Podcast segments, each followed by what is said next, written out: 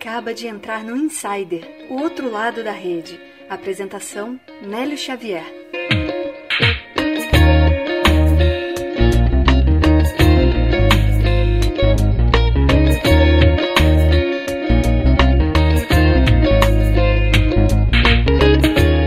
Estamos de volta com mais um episódio do Insider Podcast, Artigos número 8, a nossa série de entrevistas com grandes escritores do LinkedIn ou então pessoas que têm grande relevância na sua área de atuação. E hoje, nesse episódio número 8, a convidada é muito especial, de verdade, depois eu vou dizer o motivo. Ela é especialista em Business Intelligence, mentora de negócios, professora de MBA e mais umas mil e uma utilidades.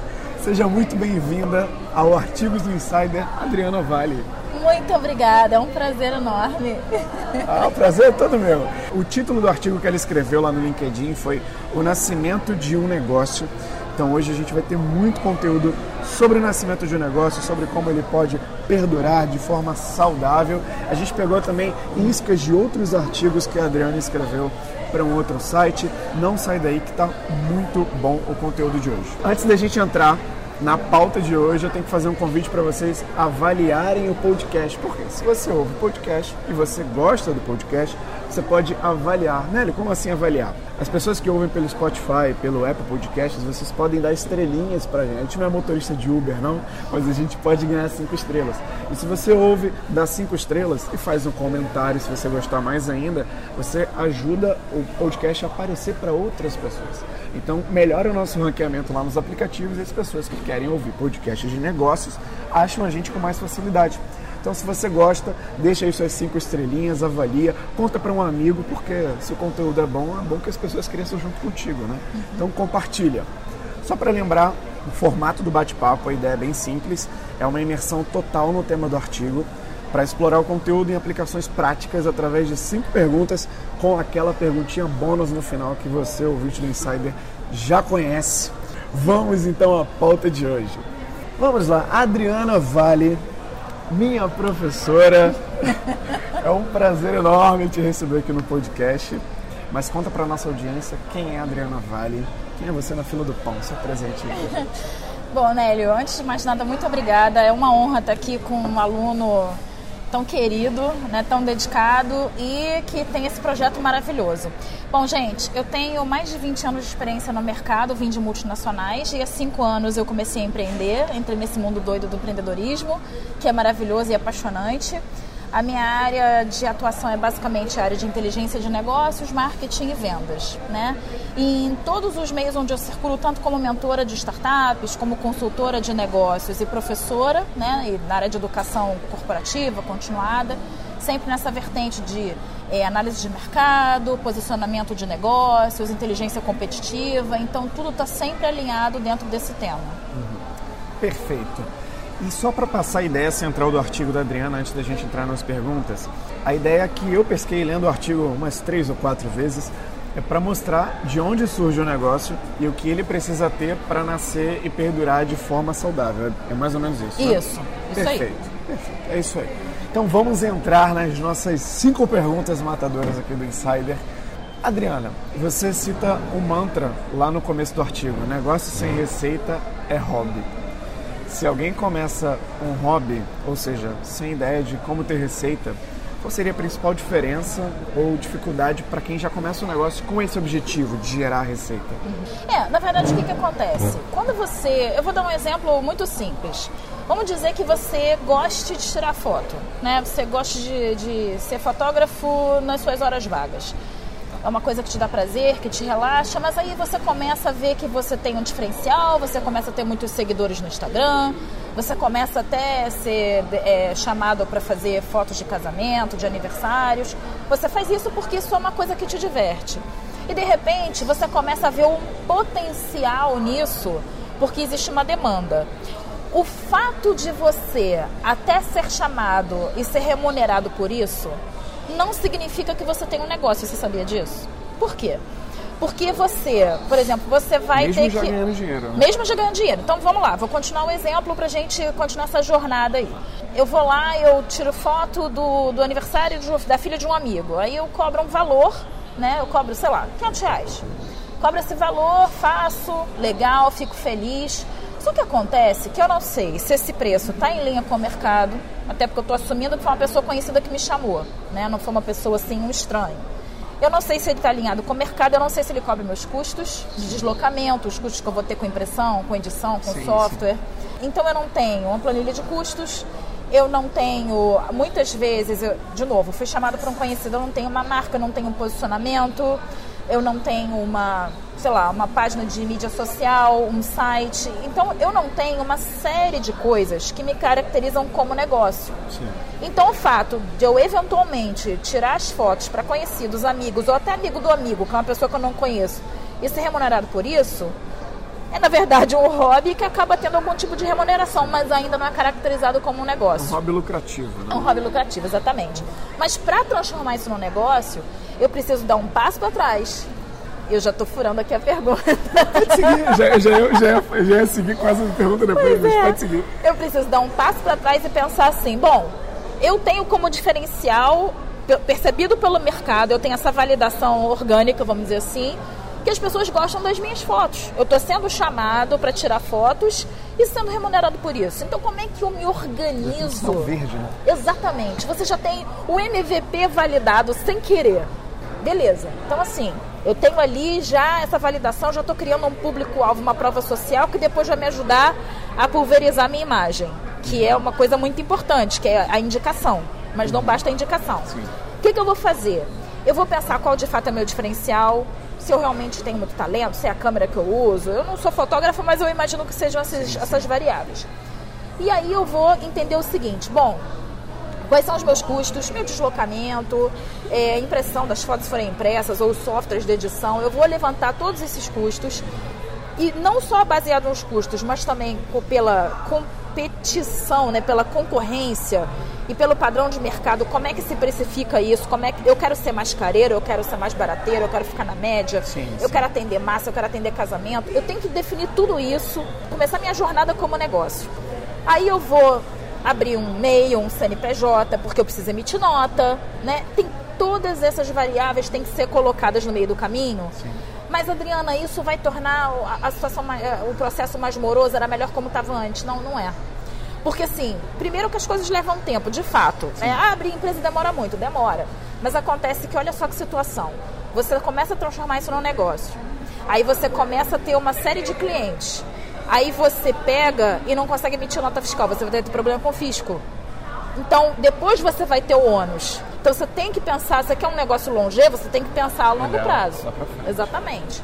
Então, você tem que pensar nessas variáveis. Aí, ok, eu sou um fotógrafo, eu ganho legalzinho, por que, que eu preciso de um banco de dados, de um CRM, organizar meus clientes? Ué, porque você vai tirar foto para essas pessoas uma vez e vai embora e você vai tendo custo de aquisição de novos clientes eternamente, tipo, esperando o seu banco de dados crescer a um milhão de pessoas, você nem tem escala para isso. Uhum. Se você é sozinho, não tem escala.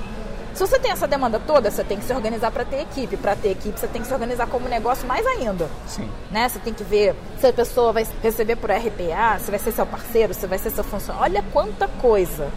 E é engraçado que quando a gente olha os negócios, quem não lida com o mundo dos negócios, olha e só vê o output. Só vê a loja de bolo vendendo bolo. Uhum. Não vê tudo aquilo tudo que está por trás. Exatamente, a complexidade desse processo. Empreender é difícil? É, mas é super factível. Se você sabe os caminhos, se você está bem orientado e você sabe os preceitos básicos, o contábil, o fiscal, o financeiro, a parte de branding, que é importante, de naming, de marketing, e o marketing no planejamento estratégico e também no digital, porque marketing acaba se bifurcando nessa comunicação de hoje, né? Uhum.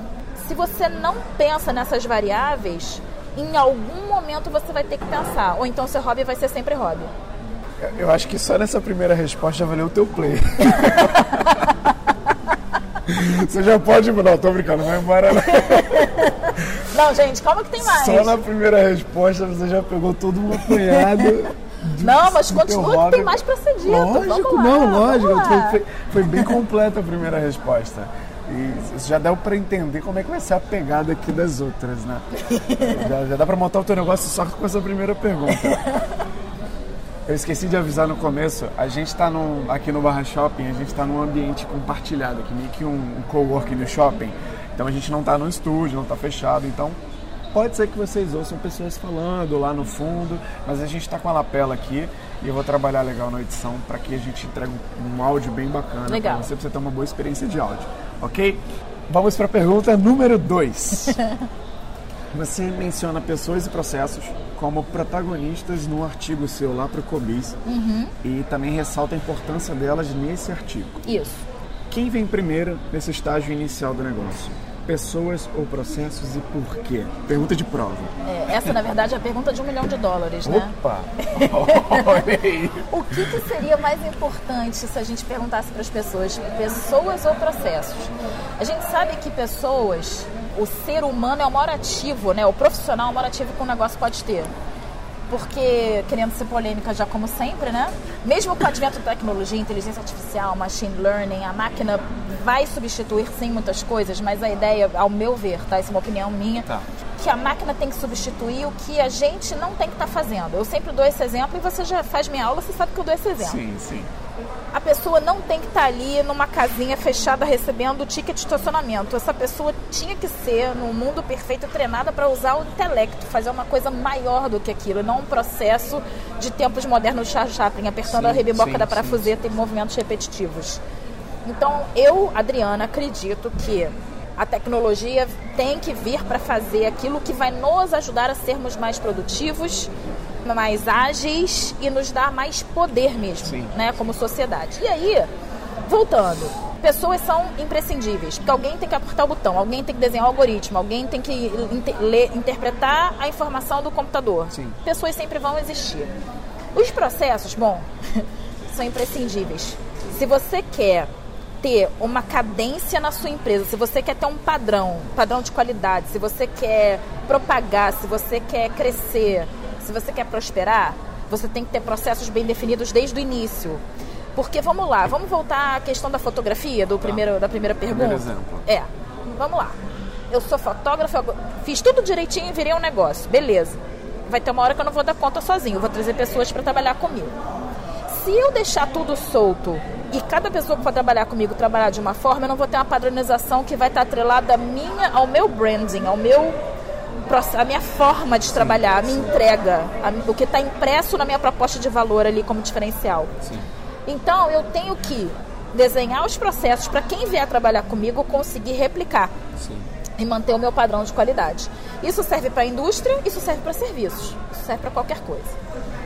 E aí, a grande pergunta é: o que, que é mais importante depende do estágio da sua empresa. Vamos lá, eu sou uma startup, como a gente diz, né? Uma, vamos dizer que eu seja uma empresa de base tecnológica, Legal. altamente replicável e escalável, e somos hoje duas pessoas, só duas pessoas. Beleza. Hoje o mais importante são as pessoas, porque são os idealizadores. Nós estamos começando do zero, a gente ainda vai refinar esse modelo de negócio. A gente está partindo de uma ideia, de uma coisa volátil. Então, nesse momento. Chegar até mapear o processo Isso, tal, exatamente. Exatamente. Então, a pessoa mais importante. Só que aí, eu vou esperar ter mais dois sócios e três colaboradores para desenhar o processo? Não. Eu tenho que começar a desenhar esse processo o quanto antes, assim que eu tiver insumo suficiente para fazê-lo. Porque aí quando entrar o primeiro, o segundo, o terceiro, o quarto, quinto colaborador, eu só vou refinando esse processo para comportar mais gente. Se eu deixar para desenhar o processo quando tiver 10 pessoas, vai ser muito mais complicado. Quanto antes você fizer, mais fácil vai ser a inserção de outras Isso, pessoas. Isso, porque existem duas coisas aí, básicas. Para começar, existe a questão de você manter o controle de qualidade do que está sendo expelido uhum, ali. Uhum. E também, gente, que a gente tem que lembrar que somos seres humanos, então a gente cria uma cultura corporativa. E isso ingessa às vezes. Sim. Se você não atualiza os processos enquanto você está lá crescendo, crescendo, quando você tiver 10 funcionários, vai ser muito mais difícil você quebrar o paradigma deles, voltar atrás e consertar. Se você entra hoje numa grande empresa, se você, vamos dizer, você é CLT, vou entrar numa grande empresa. A pessoa é importante, só que o que, que acontece? É uma realidade que eu vou falar. Pode ser ruim para algumas pessoas, mas eu sou uma matrícula. Eu sou uma empresa muito grande. Eu sou uma, eu estou numa empresa muito grande, eu sou uma matrícula. Eu, as pessoas até sabem meu nome, mas eu sou reconhecida pela matrícula. Sim. O que, que vão me apresentar primeiro? A cultura corporativa e os processos. Eu sou importante porque eu vou executar. Mas nesse caso, o processo que vai ditar a É regra. mais importância do que a pessoa. É, o que também, de certa forma, se for dessa forma assim gritante, está errado, porque as pessoas Aham. importam. Sim, lógico. Mas a gente está falando da visão do negócio, né? Tem, claro, a visão humana e tem aquela discussão toda de recursos humanos, que é super válida. Mas aqui a nossa discussão está focando do, de olhar vista do, negócio. É. Sim, sim, sim. Legal, acho que foi bem, bem compreensível. Então, se você estiver num estágio mais inicial, como por exemplo da startup que você citou, é, talvez você tenha que valorizar mais as pessoas para Uhum. Depois você começar a desenhar os seus processos para que você vá crescendo e tal. Isso, Agora, se você porque- já estiver num, num ambiente, numa corporação muito Isso. grande, o processo tem que ter uma valorização maior Isso. até para a entrada das novas E pessoas. aí, né? exatamente, e aí você, Compreendi. quando entrar no processo, você entrou no processo que já existe. Legal. Você vai imprimir a sua identidade enquanto até onde te deixarem, né? E vai fazer a diferença com as suas competências.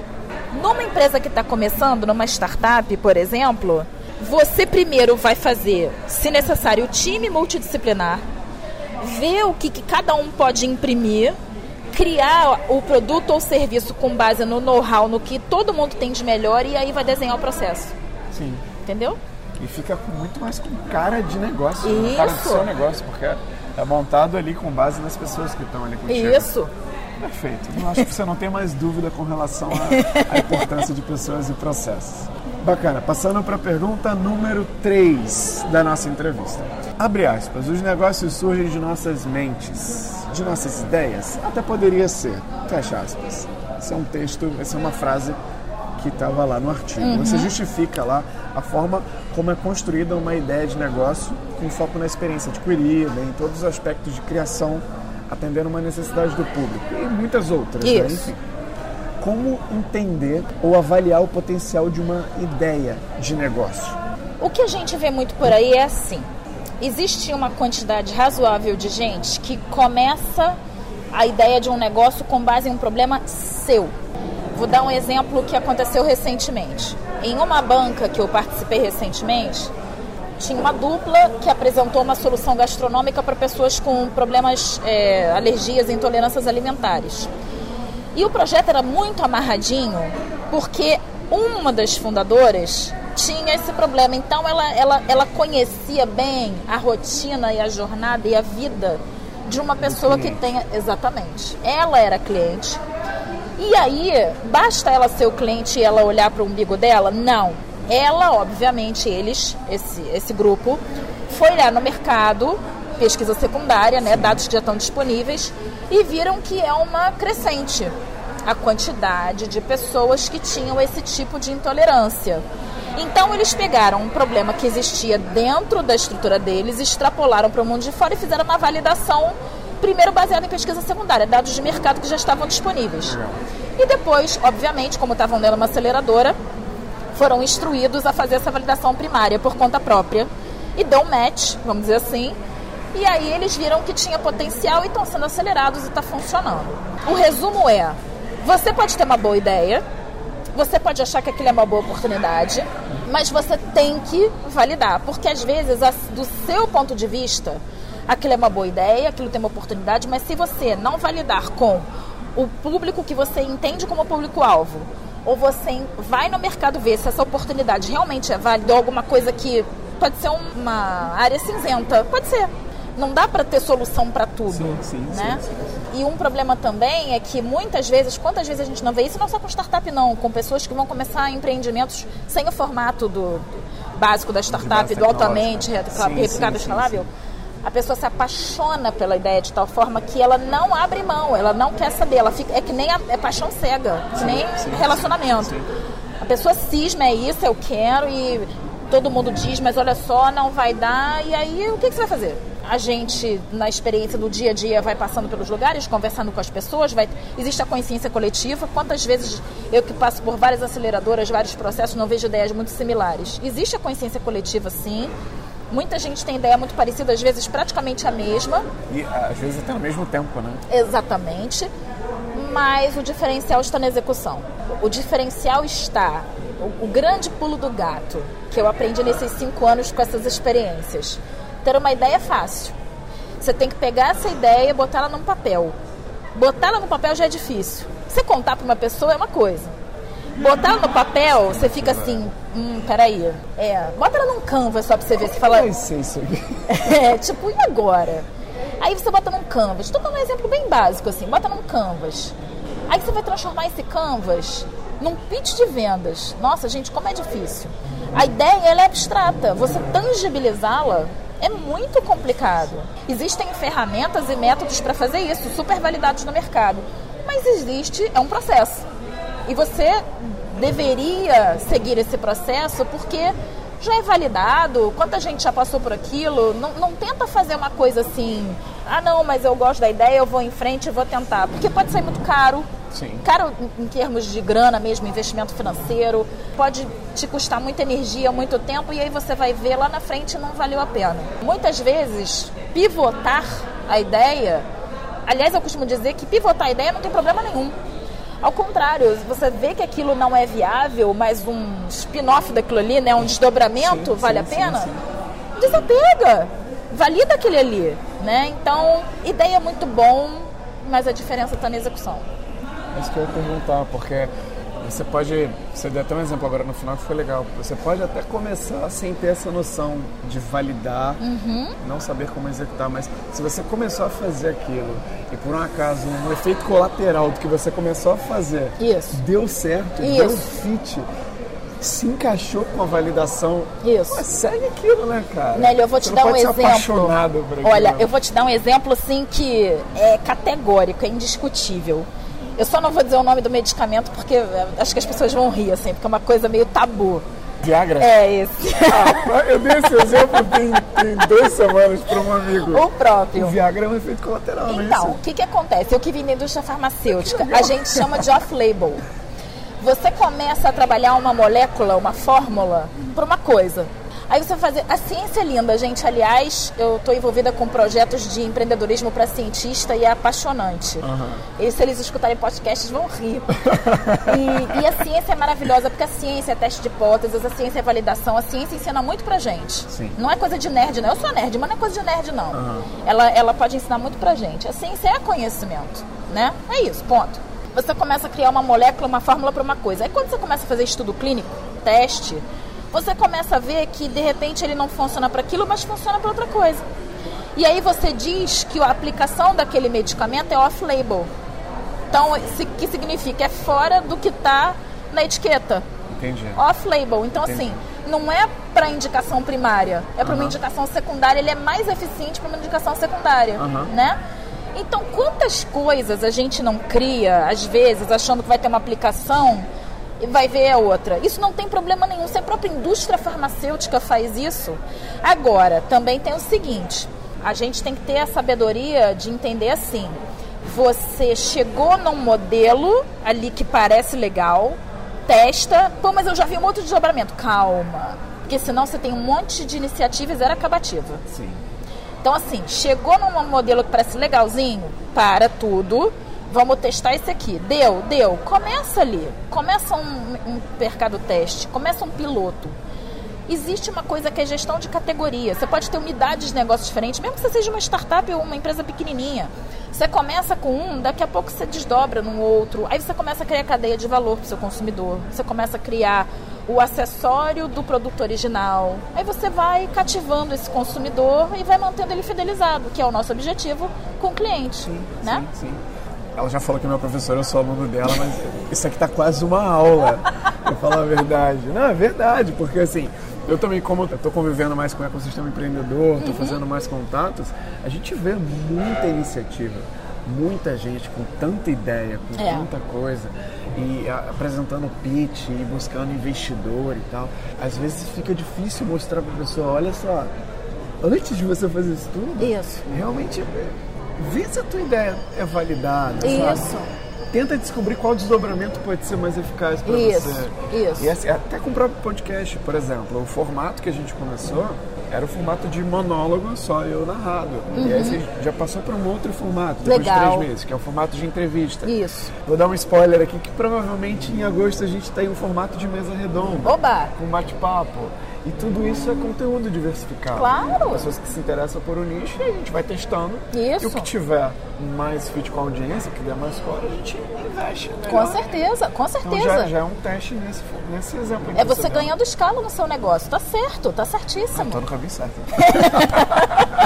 Então, beleza. É só para aproveitar também que eu dei uma olhada aqui e lembrei. Hum. Isso. Você, como já citou aqui, você atua como mentora de negócio, professora, super-herói de vez em quando, Supermãe, sério. supermãe.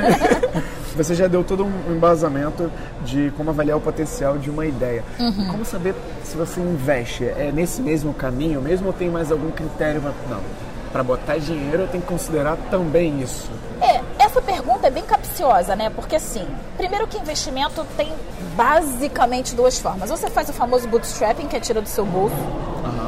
Ou você. Na verdade, tem três formas: ou bootstrapping, ou friend fund, lá que você pega família e amigos e, pô, ajuda aí. Fazendo um fundo aqui, né? É, ajuda aí, gente. Ou você vai direto para o investidor, para o investidor anjo, pro, enfim, para o investimento que o mercado oferece. Sim, sim. Na verdade, tendo passado por tantas bancas como mentora, como jurada, o que, que eu posso dizer para você? Essa pergunta não tem uma resposta assim exata, né? Tá. Mas pensa o seguinte: se coloca no lugar de quem supostamente vai te dar dinheiro.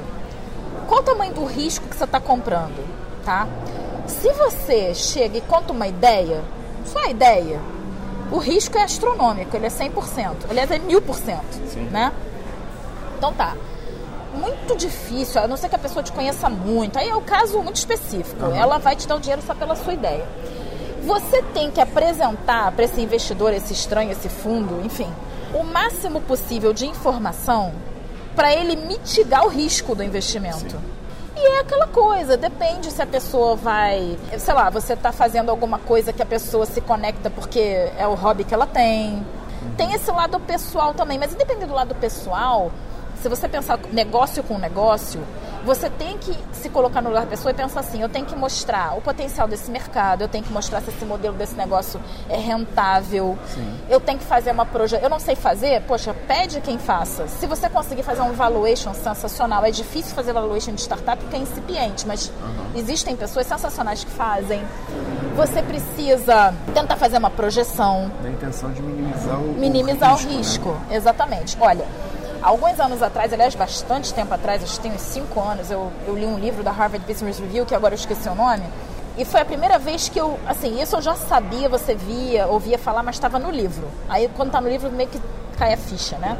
Esse autor é, um- é uma coletânea de white papers lá de Harvard. E esse autor dizia assim: antigamente os investidores olhavam o plano de negócio, a ideia, a projeção, aí pedia cinco anos de projeção. É muito difícil fazer cinco anos de projeção, até de multinacional, até de produto estabelecido no mercado, quanto mais uma coisa está começando. Aí pedia todo aquele calhamaço, né? O que, que começou a acontecer? Com o dinamismo do mercado e o crescimento do, do empreendedorismo e tudo isso, começou a ter muita comoditização das coisas, começou a ter muito do mesmo.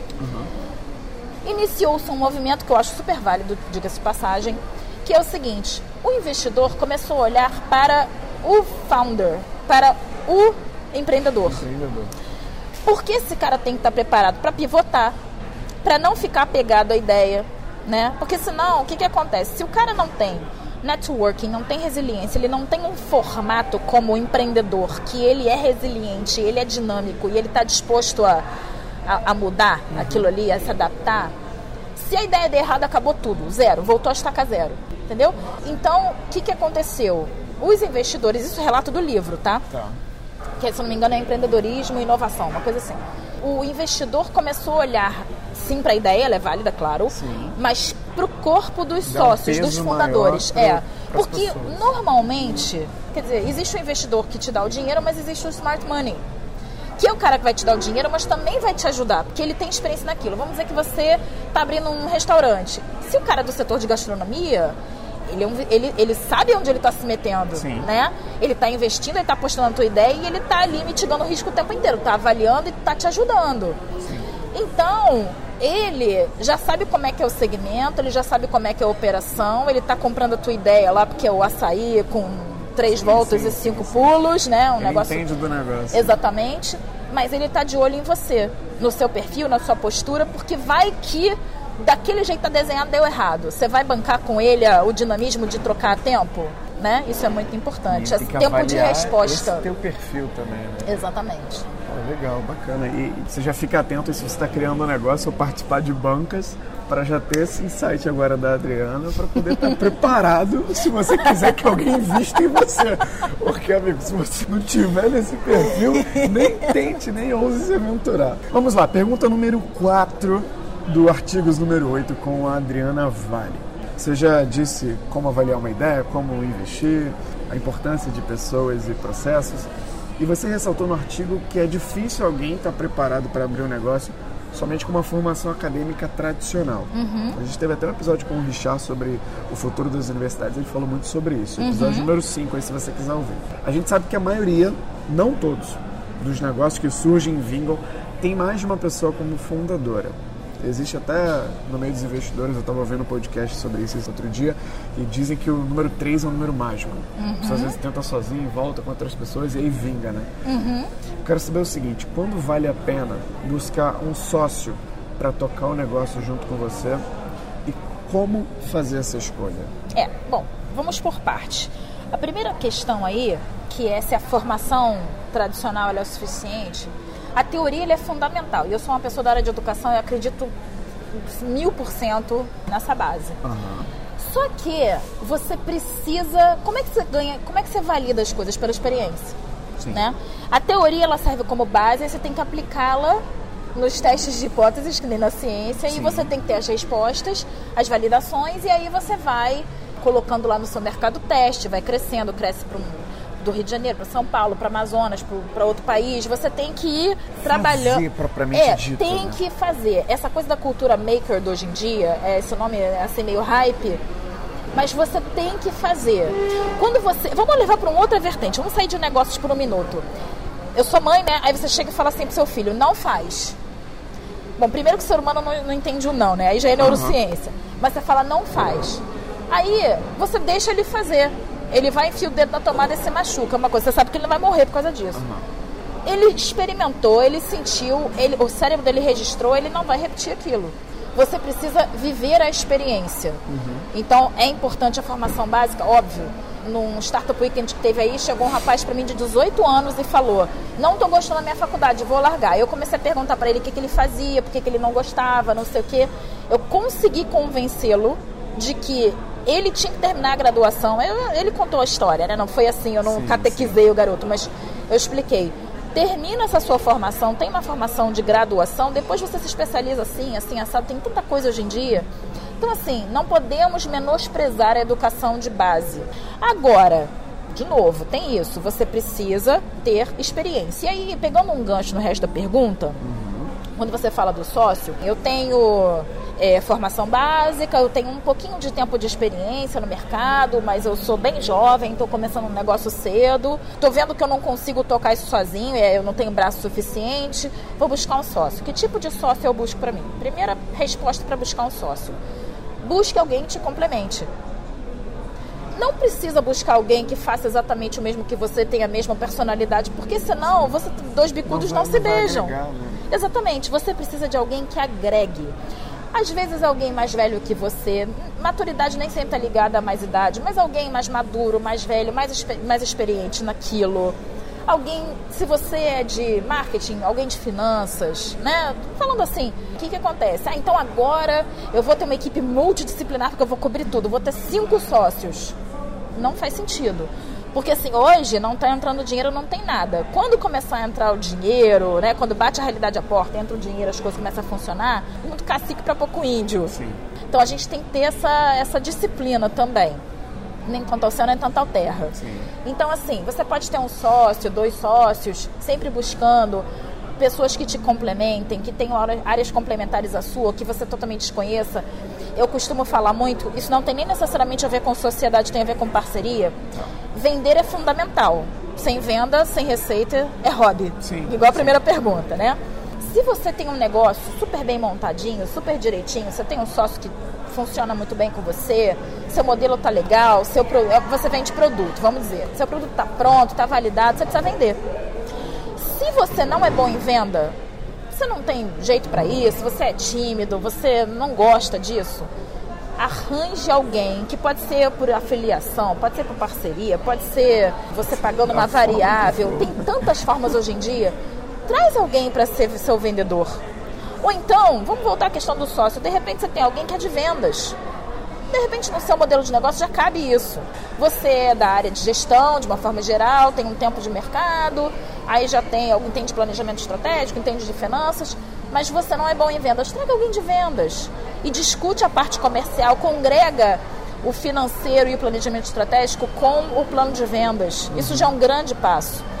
Sócio é para somar, né? Ou soma ou some, né? É, é, é, legal que você tem que, antes de fazer esse movimento, também se reconhecer muito bem. Né? Analisar as competências de cada um. É, porque se você começou a tocar sozinho, então se você começou com uma parceria, legal, senta no que a gente o que a gente faz bem. Isso. O que a gente desempenha. A nossa Isso. performance é boa nisso.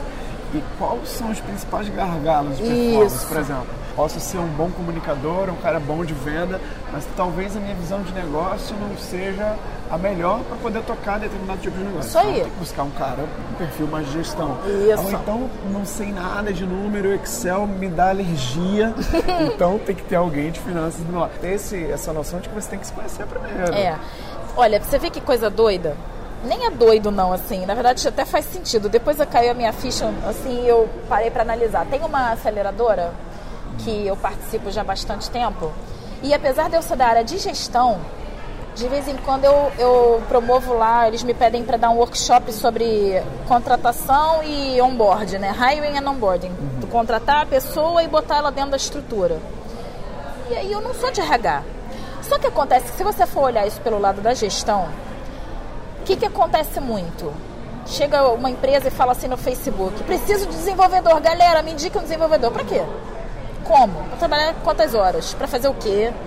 A pessoa sabe que é um desenvolvedor, mas não sabe para quê. Então, ela gasta uma energia absurda, recebe 3 mil currículos, não sabe nem por onde começar, porque ela não sabe o que ela precisa, ela só sabe que ela precisa de um desenvolvedor. Errado, né? Exatamente. Então, o que, que eu digo para essas pessoas nesses workshops? Eu falo assim: olha os seus processos, entende o seu negócio primeiro. Não tem processo? Está incipiente ainda? Ok. O que, que é seu negócio? Tá, você está começando sua primeira contratação. O que, que você tem dentro da sua empresa de variável, de, de, de competitivo, né, de diferencial? O que, que já tem de competência nas suas pessoas já lá dentro? Uhum. Que você precisa buscar fora? E como é que você insere essas pessoas nesse contexto? Porque também não basta olhar os hard skills, o técnico. Você tem que olhar também se o propósito de vida dela é que nem você trazer assim um mega carnívoro para uma empresa vegana, entendeu? Verdade. O que, que eu quero dizer? Isso desde o começo. Desde né? o, ideal, né? Desde é pessoa, né? exatamente. Né? É que as pessoas, elas a ansiedade nossa da vida do dia a dia, eu sou super ansiosa, então assim, eu posso falar, faz com que a gente atropele as coisas, mas não pode atropelar as coisas. Não pode. A gente tem que ter maturidade de entender que tudo tem uma curva de maturidade. Sim. Ah, então é para fazer tudo lento? Não, porque a gente estava até conversando isso, né? Não é para fazer lento, o mundo está muito dinâmico. Mas tem que respeitar um certo ritmo. Uhum. E tem que se organizar, porque se não tiver disciplina e organização, vai se atropelar lá na frente.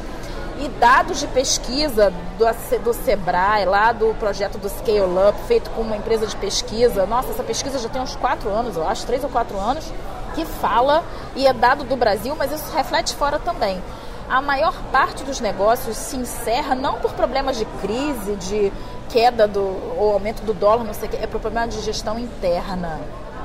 O problema, na verdade, muitas vezes começa dentro. Porque também, se você pensar, tem empresas que estão aí até hoje que passaram por um monte de crise, vai, dólar e cruzeiro cruzado, não sei o quê. Um monte de coisas as empresas estão aí. Muitas não ficaram, Sim. porque não responderam, mas muitas ficaram. Então, o que, que acontece? Elas primeiro se preparam internamente, mesmo que sejam troncos e barrancos, mas elas se preparam. Porque se você está forte internamente, pode vir o que vier lá de fora. Que, é que, você que você, a fundação está forte. Deixa para a última pergunta da nossa entrevista. Entra aquele áudiozinho do João, a plateia do João. Vamos lá. Lá no final do artigo, você diz que negócios inteligentes perduram. E o negócio que perdura é aquele que se adapta. E você também escreveu um outro artigo no Cobis sobre canibalizar o seu próprio negócio. Tá vendo que eu li todos os seus É, artigos? nossa, muito bem. Qual seria, você pode explicar o que que é para a audiência canibalizar o seu próprio negócio, Uhum. mas qual seria o momento certo para fazer isso e como identificar esse momento? É, isso tem muito a ver com o que a gente acabou até falando antes. Tem a ver com esse exemplo que eu dei. Você chega num modelo que é praticamente perfeito. Você fala assim, pô, cheguei aqui, isso funciona. Aí você não deixa isso ganhar corpo, ganhar mercado e você vai já muda para um outro modelo. Você já faz um desdobramento, você já atropela, já lança uma outra coisa. E aí você não dá nem tempo do que você fez ganhar mercado. E aí você esse market share, essa fatia de mercado que você estava ganhando, às vezes você mesmo vai fazer uma movimentação que vai destruir esse seu primeiro movimento. Você vai canibalizar, ou seja, você vai comer o próprio pedaço do seu negócio. Que, que acontece? Olha só. Canibalização é um negócio muito interessante porque no mercado muito competitivo como é hoje, você começa, vamos dizer, mercado de cosmético é uma festa, né? Tem um monte de marcas e tipos e coisas. Você entra no mercado, ok. Aí você vai lá e você entra para derrubar uma marca. Só que você tem vários No intuito já de fazer É. quebrar mesmo. é, tipo, quer chegar chegando. Aí você entra lá. Só que acontece que aí você começa a ver o concorrente fazendo outras coisas. Tudo é muito rápido. Começa a ver fazer outras coisas. Aí você pega, para derrubar o concorrente, você lança um outro produto e você acaba incomodando o seu próprio produto primário. E aí você perde os dois. Intenção. Você está tão preocupado com o que o concorrente está fazendo que você esquece de olhar para si próprio. Do que, que você tem capacidade produtiva para fazer.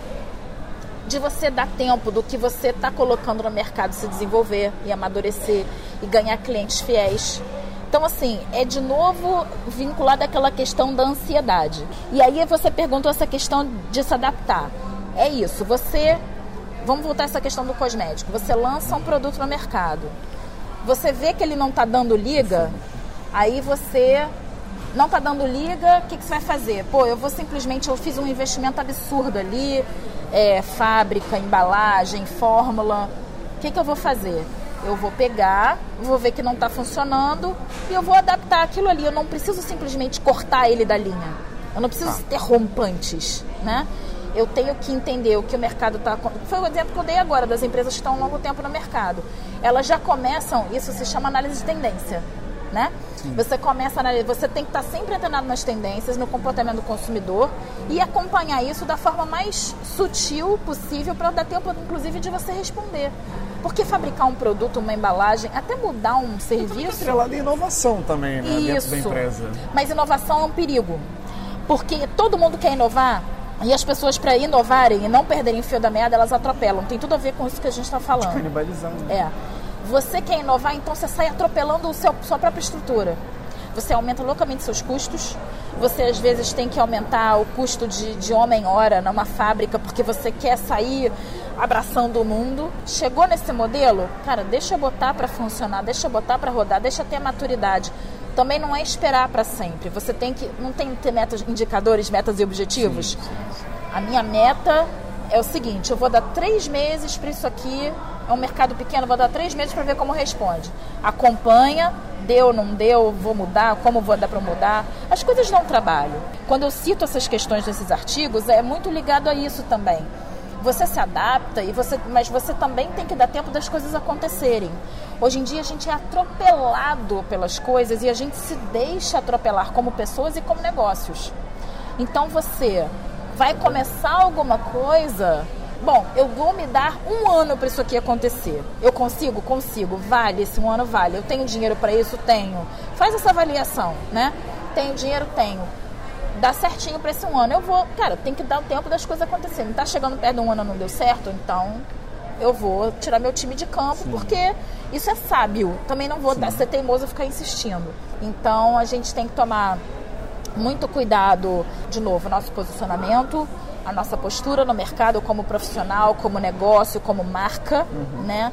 Não sair se atropelando, Atropelar a concorrência, ah, vou atropelar a concorrência. Nem sempre isso também é interessante. Então essa estratégia te afeta também, né? Exatamente, exatamente. Na verdade, quando a gente analisa a economia, vê o, os negócios de forma, do, no conceito econômico mesmo, a concorrência é imprescindível. Quando você começa a ter um monopólio, além de não ser permitido pelos órgãos lá, você começa, inclusive, sair do dinamismo, se conformar para aquela competitividade de inovar. Sim. Aí você perde o interesse. Às então, vezes a assim, qualidade diminui. Exatamente. Também. Tudo na vida é um equilíbrio. Tem gente que me pergunta, eu até dou uma aula sobre isso, já fiz um workshop dizendo assim: é melhor ser o primeiro do mercado ou ser o segundo, já ter concorrente? Olha, muitas vezes não é melhor ser o primeiro. Quando você não é o primeiro, alguém começa na frente, você fica ali com a lupa observando, né? Fica ali com olhando de longe como é que o cara está se comportando, como é que o mercado está respondendo, você vai avaliando, acompanhando aquilo ali, para quando você lançar, você já tem a oportunidade de corrigir alguns erros que ele fez uhum. e você começa melhor ainda. Isso é estratégico. Isso está errado? É antiético? Não. Você não pode ser, de novo, antiético, não pode né, fazer nada que prejudique a concorrência, você tem que ser fair play. Sim. Mas muitas vezes a estratégia é boa. Você deixa, se você está num mercado altamente competitivo e você vai observando durante um tempo, segura, tem paciência e entra depois, mas entra arrebentando com um diferencial incrível, porque você fez uma pesquisa XYZ, criou uma nova fórmula incrível e chega chegando. Uhum isso às vezes é muito mais sábio do que sair atropelando o seu próprio negócio e atropelando o mercado. Uma estratégia de como lidar com seus concorrentes se você já tem um negócio. Agora, nessa última pergunta. Perfeito, Adriana. Conteúdo incrível nessas cinco perguntas. Mas antes da gente terminar, temos a pergunta bônus. Uhum. Que é a pergunta que alguns convidados tremem na base para responder. Eu e a audiência do Insider precisamos que você indique uma pessoa a seguir lá no LinkedIn, lá na rede. Aquela que no seu feed não pode faltar, aquela que te inspira, mas é só uma, não vale duas. Tá. É difícil, né? A gente tem muita gente, muito conteúdo maravilhoso hoje em dia, incrível assim. Mas eu sou especialmente fã de um cara que eu tive o prazer, a honra de dividir o palco com ele em 2012, lá no Vale do Silício, que é o Guy Kawasaki que foi assessor do Steve Jobs e foi, é o criador do Canva. E ele é um evangelista dessa parte toda de tecnologia. Guy Kawasaki. Guy Kawasaki. E aí, eu lembro que eu li o livro dele em 2012, que eu recebi dele, que se chama Arte do Encantamento, que tem em português. Uhum.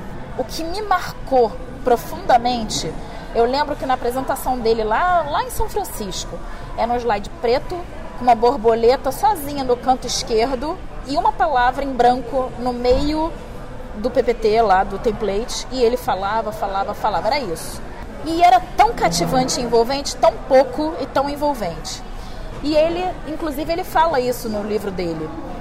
The simpler the better, o menos é mais. Isso uhum. a gente, bom, isso é notório, né? Isso é sabido, isso é quase sabedoria popular, mas a gente não pode esquecer disso. Isso tem a ver com tudo que a gente está falando. Não é ter preguiça, não é fazer pouco, Pensa de forma simples, concatena as coisas. Às vezes a gente quer dar um nó em pingo d'água, fazer não sei o quê, e é mais simples do que aquilo. Ele fala a arte do encantamento em relação à apresentação, em relação a você se apresentar a alguém, em relação a você fazer um pitch. Se você se apresentar, o slide dele era isso, era preto com a borboleta e um texto em branco. Eu já gostei dele, já. Ele é maravilhoso. Tem muita gente incrível na mesma vertente, mas ele me marcou, então não vale, né? Porque eu tô falando baseado em emoção também. Mas eu recomendo vocês que vocês sigam o Guy Kawasaki, porque ele fala de inovação, e ele fala muito de comportamento também, que é importante, Legal. porque isso remonta a nossa pergunta lá atrás, pessoas e processos. Nunca nos esqueçamos, para fechar com chave de ouro, nunca nos esqueçamos que pessoas são fundamentais, porque negócios são feitos por e para pessoas. Fechou melhor que o Fábio Júnior faz os shows dele. Fechou com chave de ouro. Legal. O, o link pro Guy Kawasaki para você conhecer, ele vai estar aqui na descrição do episódio. Eu já me interessei, ele conseguiu criar um chamado na oratória de é, momento emocionalmente carregado, que você lembra do, até dos detalhes é. da apresentação, porque aquilo foi original, foi diferente para você. Sim. E te marcou. Você pode não lembrar o que você almoçou hoje, mas a apresentação lá atrás, Sem você dúvida. lembra todos os detalhes. Então, realmente já vale, eu já vou seguir ele. O link também para o artigo da Adriana vai estar aqui na descrição, para o perfil dela no LinkedIn, para o perfil no Instagram, os negócios sem mimimi. E agora eu vou deixar um espaço para você fazer um jabá teu, se você quiser divulgar algum serviço, alguma nova ideia, uma nova iniciativa, onde as pessoas, se as pessoas ainda não te conhecem, que eu acho difícil, onde elas podem te encontrar, o momento é seu. Obrigada. Gente, basicamente tudo que, tudo que eu tô fazendo, eu vou pedir pro Nélio colocar o link do meu site, que ele tem um link um pouco, assim, difícil de pronunciar, que tá em inglês, Uhum. mas o link do meu site, que é, assim, é meu portfólio, digamos assim. Não sou designer, Legal. mas é um portfólio, vai estar aí abaixo também. O meu Instagram e meu Facebook é arroba negócio sem mimimi, porque eu acho que a gente não pode ter mimimi mesmo em nada, porque Melhor fica... nome. É, porque assim, tem que ser tudo muito prático, né? A vida já é muito complicada. Nas minhas redes sociais e no meu site, vocês vão acompanhar os projetos de cunho educacional que eu estou participando, de educação continuada e educação corporativa, porque educação é a base, eu acredito muito nisso, né? Ele é meu aluno, ele sabe disso. Todos os projetos que eu estou fazendo de educação, inclusive em instituições tradicionais, como Santa Úrsula, BUC, na faixa, né? Que é da onde eu faço parte há tanto tempo. Os meus projetos de consultoria, sempre baseado na parte de posicionamento, marketing, vendas e inteligência. Se vocês seguirem as minhas redes sociais e meu site, vocês vão conseguir acompanhar aí as frentes todas que eu que eu estou atuando, que eu faço com muito amor e muito carinho. Perfeito. Muito obrigado, de verdade. Imagina, o prazer aqui. é meu. Pode chorar. por dar todo esse conteúdo gratuito para nossa audiência aqui do podcast. Eu tenho certeza que você que está ouvindo, se você já pensou em abrir um negócio, então se você está começando um negócio agora, está nesse mundo de startup, esse conteúdo te agregou demais. Segue a Adriana, acompanha os conteúdos que ela produz, as iniciativas. A gente, eu sempre brinco com ela que ela está em todos os lugares aqui no Onipresente. Quem eu conheço do Rio de Janeiro já conhece, já fala bem dela. Você não vai se arrepender, ainda vai aproveitar muito conteúdo. É isso, gente. O episódio de hoje está ficando por aqui. Muito obrigado. Os links estão todos aqui na descrição. Onde você está ouvindo, é só arrastar a tela aí para cima ou para baixo, que você consegue fazer essa ponte para as outras redes. Próxima entrevista vai ao ar no dia 20 de junho. Esse mês agora de junho a gente está lançando entrevistas semanalmente, não mais quinzenal. Então toda semana é uma surra de conteúdo gratuito em áudio para você ouvir quando estiver indo para o trabalho, está voltando para casa, tá fazendo uma faxina, tá correndo, você pode estar fazendo qualquer outra coisa, tá ouvindo? Essa é a vantagem do podcast, estimula a tua produtividade. E mais, um convite antes de você ir embora. Se você quiser acompanhar todos os episódios do Insider, por exemplo, você que ouve pelo Spotify, o Spotify não notifica os novos episódios. A gente criou um grupo chamado Alerta Insider. Já tem uma cabeçada lá, a galera tá acreditando. A gente avisa para você todo dia de manhã a cada novo episódio. Mais certo que o sol vai nascer às terças, às quartas e às quintas. Tem episódio do Insider para você. A gente manda lá um resumo do que foi dito no episódio, com os links para você ouvir onde você achar melhor. E mais, na, toda sexta-feira a gente manda uma lista com todos os textos que a gente citou aqui. Então você pode ler com calma depois e o link dos profissionais que foram mencionados, tanto no Artigos, na série que você está ouvindo agora, quanto no Insider mais enxuto, no Lean Insider. Você pode se conectar com esses profissionais que produzem bom conteúdo. E ainda tem conteúdos exclusivos lá no grupo, alguns de vez em quando. Por exemplo, hoje a Adriana já vai gravar um videozinho chamando para o seu episódio lá para o pessoal do grupo. Então só quem está no grupo é que vai receber isso. E não é aqueles grupos que você chega de noite para ver milhares de mensagens para acompanhar, não. É um grupo onde só o ADM, no caso eu, o Nélio, seu porta-voz, publica as mensagens. Então é bem pontual, bem focado. Se você tiver interesse, aproveita que é de graça. O link está aqui na descrição do episódio. Olha só, tem um recado incrível para você antes de terminar esse episódio. O Insider Podcast ganhou cinco ingressos para o For the Brave, o melhor evento sobre soluções inovadoras e tecnológicas para a pequena e média indústria. Incrível, né? O nome já inspira. O evento vai acontecer em São Paulo no dia 20 de julho, o dia inteiro. Tem mais de 10 palestrantes de muito peso já confirmados. E nessa primeira edição, a indústria é a protagonista. Conhecimento, negócios, muito network e conteúdo prático para os corajosos. Para você, empreendedor, gestor, visionário da pequena e média indústria tudo a ver com o conteúdo que a gente traz aqui no Insider. Gostou, né? O link para inscrição no evento está aqui na descrição do episódio, já está no segundo lote e daqui a pouco vira para o terceiro. Mas para você que é ouvinte do Insider, ah, ouvinte, você se deu bem.